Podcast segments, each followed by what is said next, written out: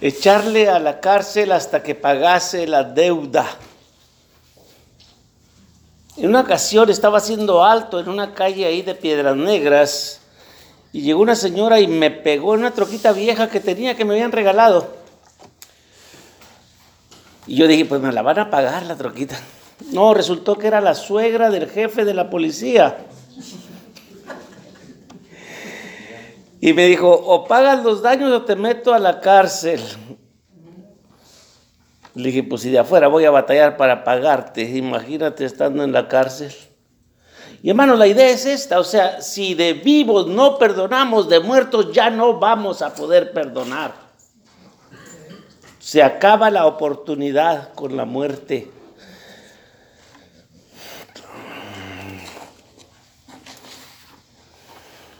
Al hacer un estudio, hermanos, en el cristianismo recíproco, se puede ver que hay una gran cantidad de material sobre el tema.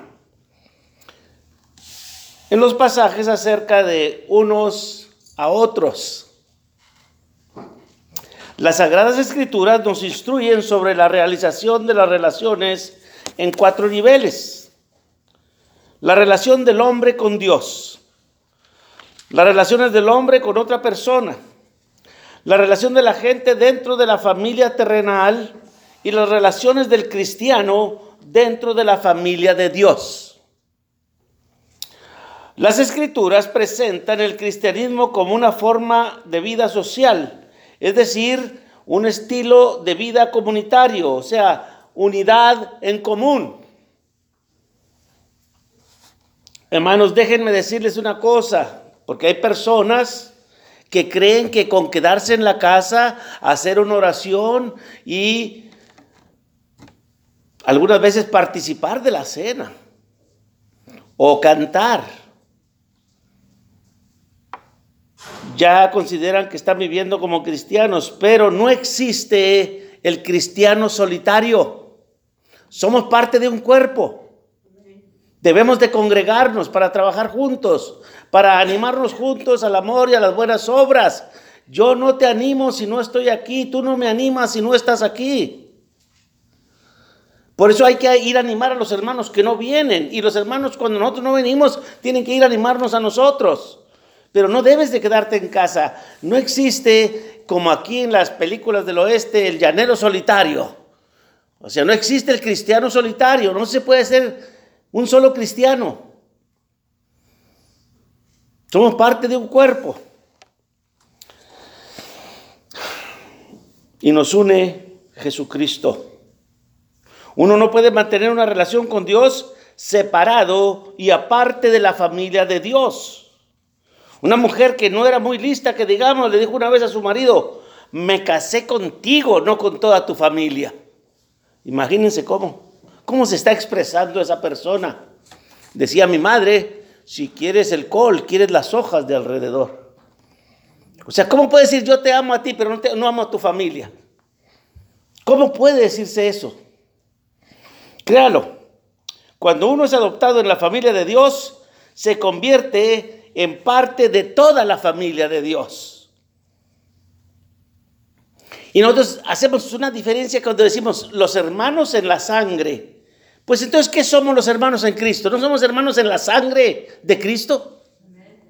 Somos hermanos en la sangre de Cristo. Es lo que tenemos en común. Y por eso debemos vivir como una comunidad viendo los unos por los otros. Cada miembro de una familia tiene responsabilidades con todos los demás miembros de la familia. Amar a la familia es tan natural como respirar. Cada miembro que se, preocupa por cualquier otro miembro y está al tanto de ellos. Y habrá peleas, habrá ofensas en las familias.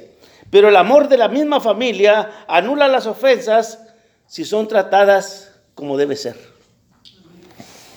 El amor, hermanos, es el pegamento que mantiene todas las relaciones personales juntas. Del mismo modo, el amor es el pegamento que mantiene unida a la familia de Dios, o sea, la iglesia. Por esta razón, el amor es el mandamiento repetido más a menudo en el Nuevo Testamento. Todos los otros mandamientos recíprocos presuponen el amor de los unos por los otros. Sin amor, ninguno de los mandamientos que son de los unos al otro o a los otros sería obedecido de manera consistente. ¿Por qué? ¿Quién serviría siempre a alguien que no ama? Sin amor, incluso tu esposa o tu esposo no te iban a soportar, mucho menos a servirte. Sin amor, pregúntate si podría soportar la necesidad de los hermanos espirituales inmaduros. Si usted no amara a un hermano, ¿lo preferiría por encima de los demás? El segundo mandamiento recíproco es, con mayor frecuencia, es enfatizado en el Nuevo Testamento, que los cristianos sean perdonadores unos a otros que se perdonen entre sí. Así que en esta ocasión veremos una porción de lo que las escrituras enseñan acerca de la necesidad de que los cristianos sean gente perdonadora. ¿Por qué es tan importante que los cristianos se perdonen unos a otros? Es importante ser perdonadores porque Dios nos ordena perdonar a los demás. Así de importante, es una orden de Dios, es un mandamiento específico directo a los hijos de Dios que perdonen a sus hermanos. Colosenses 3 del 12 y 13 dice, vestidos pues como escogidos de Dios, santos y amados, de entrañable misericordia, de benignidad, de humildad, de mansedumbre, de paciencia, soportándoos unos a otros y perdonándoos unos a otros. Si alguno tuviera queja contra otro, de la manera que Cristo os perdonó, así también hacedlo vosotros. Efesios 4:32, antes, sed benignos unos con otros, misericordiosos, perdonándoos unos a otros como Dios también os perdonó a vosotros en Cristo. Hay un comentarista, Lensky, que es experto en la Biblia, habla sobre este versículo y lo resume así. Vamos a decir esto claramente, ya que incluso los ancianos lo entienden mal. En el momento que un hombre me agravia, debo perdonarlo. Entonces mi alma es libre. En el mismo momento que me ofende, debo perdonarlo para liberar mi alma. Porque si no, la voy a atar. Voy a atar mi alma al rencor, al resentimiento, al coraje, a los malos pensamientos. Yo mismo ato mi alma. Entonces, en el mismo momento que me ofende, hay que perdonarle. Noten, porque si tengo mal contra él, entonces pecaré contra Dios y contra él y comprometeré mi perdón ante Dios. Si se arrepiente, hace las paces, pide perdón o no, no habrá ninguna diferencia. Le he perdonado al instante. Él va a tener que enfrentarse a Dios por el mal que ha hecho. Y es su situación y la de Dios y ya no es la mía. Salvo en el caso de que sea un hermano a quien debería ayudarle de acuerdo con Mateo 18:15. Pero si esto tiene éxito o no, incluso antes de comenzar el proceso, tengo que haberle perdonado. Además es importante ser perdonador, porque el amor exige perdón. Primera de Corintios 13, 4 al 7 dice, el amor es sufrido, es benigno, el amor no tiene envidia, no es jactancioso, no se envanece, no hace nada indebido, no busca lo suyo, no se irrita, no guarda rencor, no tiene esas dos cosas. No se goza de la injusticia, se goza de la verdad. Todo lo sufre, todo lo cree, todo lo espera, todo lo soporta. El amor es la marca que identifica a los cristianos. Juan 13, 34 y 35. Un mandamiento nuevo os doy que os améis unos a otros como yo os he amado, que también os améis unos a otros. En esto conocerán todos que sois mis discípulos si tuvierais amor los unos a los otros. Y si amas a alguien, le vas a perdonar. Y si no le amas, no te importa. Pero si no te importa que tu propio hermano se pierda, tú también te pierdes por eso, porque no te importó, no lo amaste. Y el que no ama a su hermano es homicida.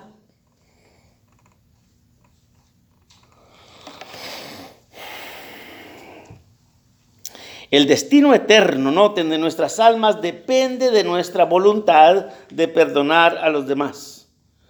¿Se acuerdan que mientras predicaba el sermón del monte, en el capítulo 6, y en Lucas 11, cuando le preguntaron o le pidieron, Señor, enséñanos a orar, les dijo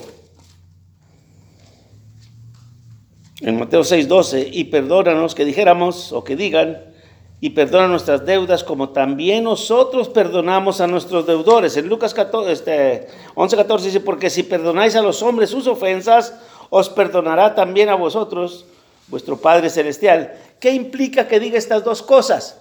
Que si no perdonamos las ofensas, Dios no nos perdona a nosotros. Que si no perdonamos las deudas, Dios no nos perdona a nosotros. Está implicado, está directamente implicado de que esto es lo que pasa.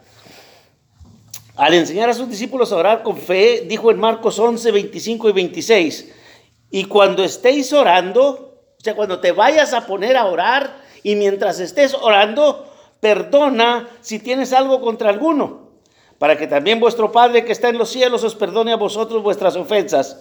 Porque si vosotros no perdonáis, tampoco vuestro Padre que está en los cielos os perdonará vuestras ofensas. Está en riesgo el que también nosotros nos perdemos, hermanos. Claramente se nos dice, noten, si nosotros no perdonamos a los demás, Dios no nos perdonará. Así de claro. Los cristianos debemos ser perdonadores porque es un imperativo moral. Recuerden Mateo 18 del 21 al 35. Cuando Pedro preguntó cuántas veces tenía uno que perdonar a otro, cuando dijo siete pensó que estaba siendo muy bueno porque los rabís enseñaban que tres veces se debía de perdonar. Jesús le dijo, no. 70 veces 7 lo elevó al infinito. Y es porque cada vez que tú perdonas, la siguiente es la primera otra vez. Si no quiere decir que no perdonaste. 50 dice, ya está en la segunda, quiere decir que la primera no la has perdonado. Y si la primera no la has perdonado, tú solo te pones en peligro de condenación. Así que ¿cuándo vas a llegar a las 490? Si la segunda nunca es la segunda, es la primera. Porque la otra quedó borrada. Es peligroso, hermanos, no saber entender a Dios. Porque nosotros somos llamados a perdonar a otros porque pecamos diariamente y Dios nos perdona diariamente y nunca se nos va a pedir perdonar más de lo que Dios nos ha perdonado a nosotros. Nunca.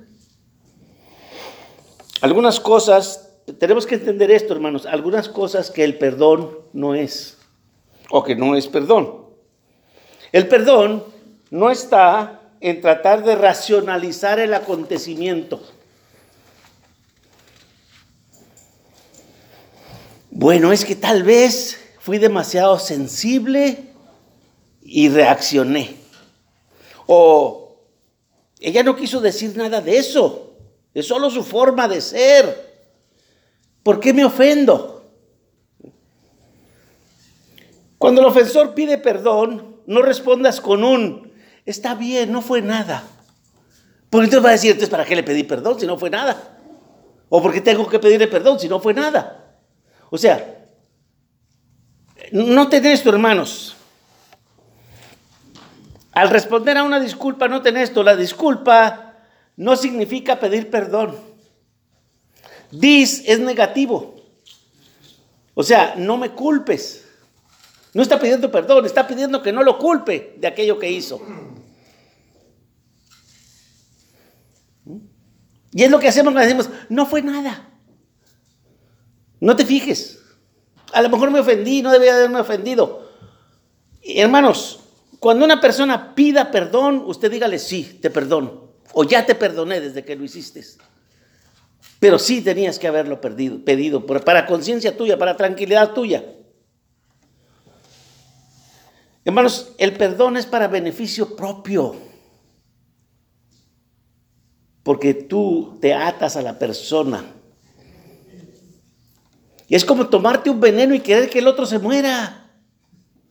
Es tomarte un veneno y querer que el otro se muera. Le tienes tanto coraje así que prefieres tomarte el veneno para que morirte sin perdonarlo y para que se muera sin perdón. Así. Es no amarte ni solo. Es condenarte a ti mismo. Si tienes una razón válida para ofenderte, no te disculpes por haberte ofendido. No. Si te ofendieron, dile, me ofendiste. Dice, si tu hermano peca contra ti, ve y habla con tu hermano. Dile, me ofendiste, hermano. Me ofendiste con eso que hiciste o con eso que dijiste. Y si se arrepiente, dice, perdónale. El perdón, hermanos, número dos, no es olvidar que ocurrió una ofensa. No hay ninguna tecla de cancelación en las... El sábado estaba trabajando en un sermón y no planeé una tecla y la borré todo. Se borra todo completamente. O sea, no tenemos en el cerebro una tecla que puedes aplanarle que borre todo. No, no se puede. No existe esa manera.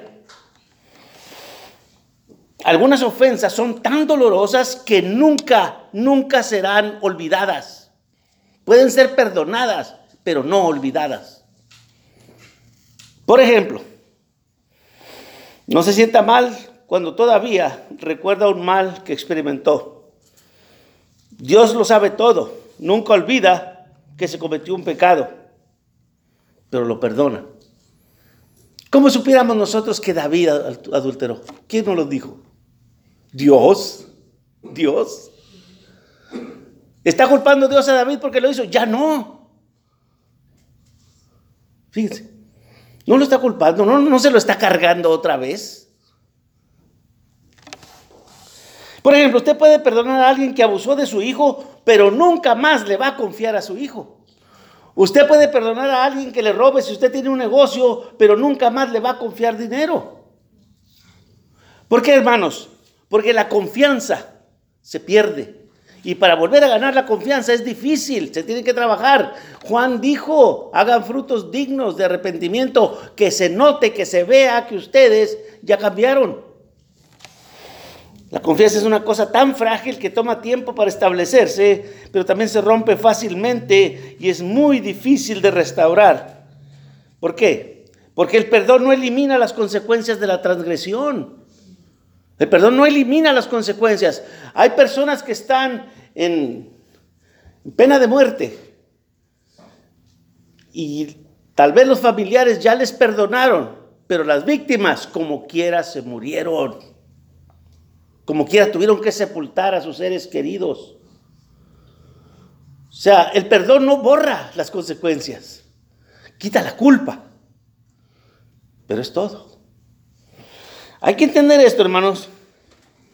Porque cuando los adolescentes son atrapados por vandalismo, pueden ser perdonados, pero tienen que pagar con castigo. Hay casos que se siguen por ley. El perdón sin consecuencias puede facilitar el mal comportamiento, por ejemplo, la, drogadicción. Entonces, ¿qué implica el perdón? El verbo traducido como perdonar en nuestro texto de Efesios se define como otorgar un favor incondicionalmente. No es decirle te perdono, pero es nomás te perdono, punto. Y nosotros decimos te perdono, pero no lo vuelvas a hacer. Entonces ya es condicionado.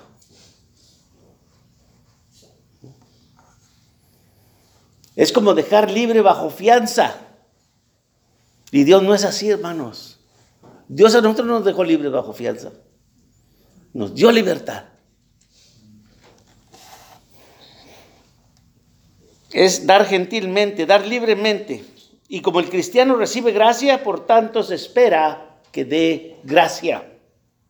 Para perdonar uno debe reconocer que todo el mundo es imperfecto y que todos a veces necesitamos el perdón. Eclesiastés 7:20 dice, ciertamente no hay hombre justo en la tierra que haga el bien y nunca peque. Así que por más bueno o por más buena que usted se crea, un día va a necesitar del perdón. Por más bueno que usted se crea o por más buena que usted crea que es, un día va a necesitar el perdón porque no hay día que usted o yo no pequemos. Pero ame a los demás a pesar de sus faltas. Pues tú esperas que te amen a pesar de las tuyas. Si no, el amor sería imposible, hermanos. Sería imposible amar. Si podemos amar a nuestros propios enemigos, seguramente que podemos amar a nuestros hermanos defectuosos. Aprenda a, responder al mal con el bien. Al principio habrá que esforzarse hasta que se vaya acostumbrando y se le haga más fácil. Pero empiece. Romanos 12, 21 dice, no seáis vencidos de lo malo, sino vence con el bien el mal. El apóstol Pablo respondió bien al carcelero de Filipo, ¿se acuerda? Él los había encarcelado, los había azotado, los había puesto en el cepo, y cuando el carcelero se iba a matar, le dice, no te hagas daño, aquí estamos. Podía verlo, que se mate. Pues, que se mate. No, hermanos. Para perdonar de corazón, uno debe confiar en que Dios es el que va a tomar venganza. El verdadero perdón viene del corazón. Es una manera de pensar. Romanos 18, 12, 18 a 21. Si es posible, en cuanto dependa de vosotros, estad en paz con todos los hombres. No os venguéis vosotros mismos, amados míos, sino dejad lugar a la ira de Dios, porque escrito está, mía es la venganza, yo pagaré, dice el Señor. Así que, si el que te ofendió tuviere hambre, dale de comer. Si tuviere sed, dale de beber. Pues haciendo esto, ascuas de fuego montonará sobre su cabeza no seas vencido de lo malo, sino vence con el bien el mal. Perdonar a otros hermanos requiere la rendición del orgullo propio. Cuando somos más orgullosos, entre más orgullosos seamos, más difícil va a ser perdonar. Y saben qué, debemos de estar en control de nuestros sentimientos. Porque cuando uno es agraviado, su orgullo es herido y los sentimientos heridos son más difíciles de curar que las heridas físicas. Las palabras vacías no calman un espíritu enardecido. La parte ofendida debe hacer el esfuerzo de poner sus sentimientos bajo sujeción. El amor no toma en cuenta el mal sufrido, por eso dice que todo lo soporta. Incluso cuando se le ofende, el cristiano tiene la deuda del amor, Romanos 13:8, no debáis a nadie nada. Porque la persona te puede decir, entonces tú no me amas. Si no me perdonas, no me amas. Demuéstramelo perdonándome. Eso no te lo voy a perdonar nunca. Y dices, hermanos, oren por, por mí porque no puedo perdonar. Ah, mira nomás.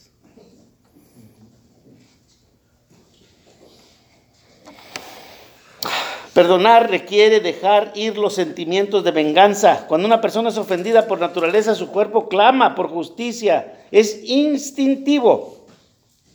Y si el cristiano debe ganar la victoria sobre su carne, debe perdonar, no reaccionar. Cuando te ofenden, debes confiar en la justicia de Dios y renunciar a tu deseo de venganza.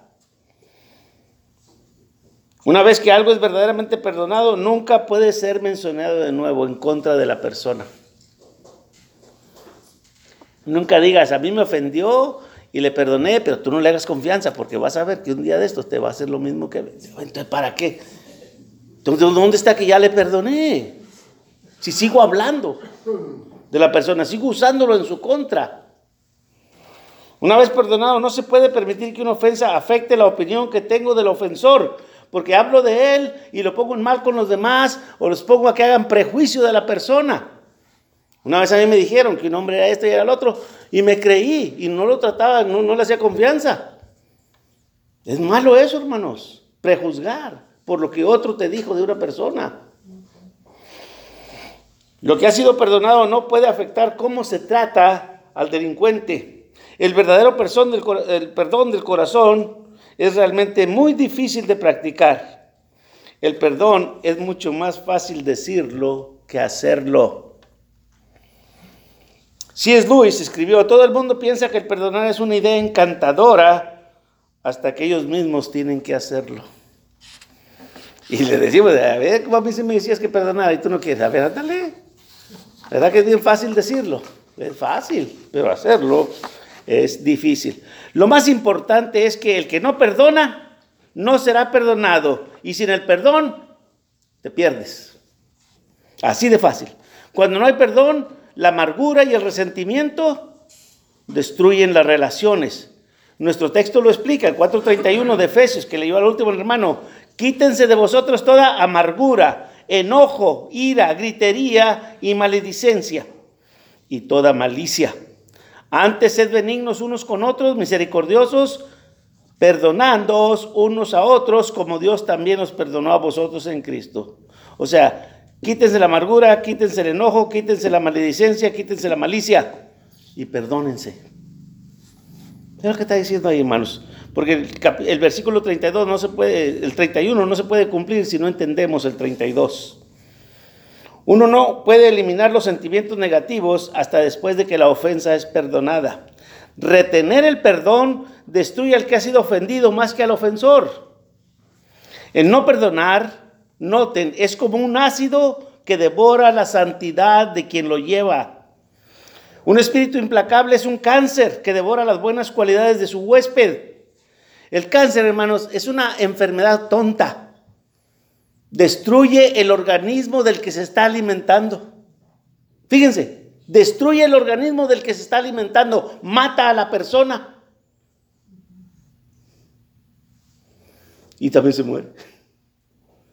Y eso es lo que pasa con el cristiano que no perdona. Es un cáncer, hermanos, que nos va a destruir.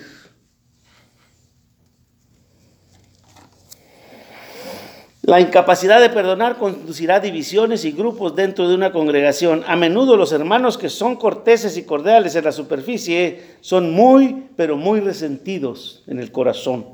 La congregación de más rápido crecimiento dicen que murió por causa de no saber perdonar.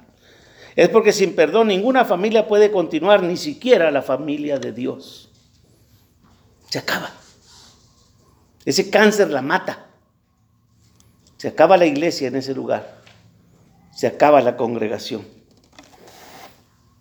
Para concluir, noten esto, es verdad en todas las familias, de vez en cuando se ofenderán unos a otros. Siempre va a haber eso. Al ir por el camino de la vida, nuestra comunión a menudo experimentará, experimentará dolorosas ofensas. Ocasionalmente puede haber incluso destrozos significativos. Solo el amoroso perdón puede impedir que se vuelvan fatales para la iglesia, que haya muertes espirituales. Cuando se practica el perdón de corazón, el amor se fortalece. ¿Se acuerda que dice, si te oye, has ganado a tu hermano? ¿Eh? La unidad del cuerpo crece, los hermanos trabajan juntos en armonía, porque el perdón es la grasa que mantiene los engranes de la iglesia en movimiento. Ciertamente, nosotros que hemos sido perdonados tanto, no tenemos razón para retener lo de otros que nos ofenden tan poco. Como el hombre que debía grandes cantidades y luego no puede perdonar al que le debía una pequeña cantidad. Es así estamos nosotros, hermanos. Ofendimos tanto a Dios y ofendemos tanto a Dios y nos perdona y viene alguien y nos hace cualquier ofensa, pero por más pequeña que sea, no le queremos perdonar.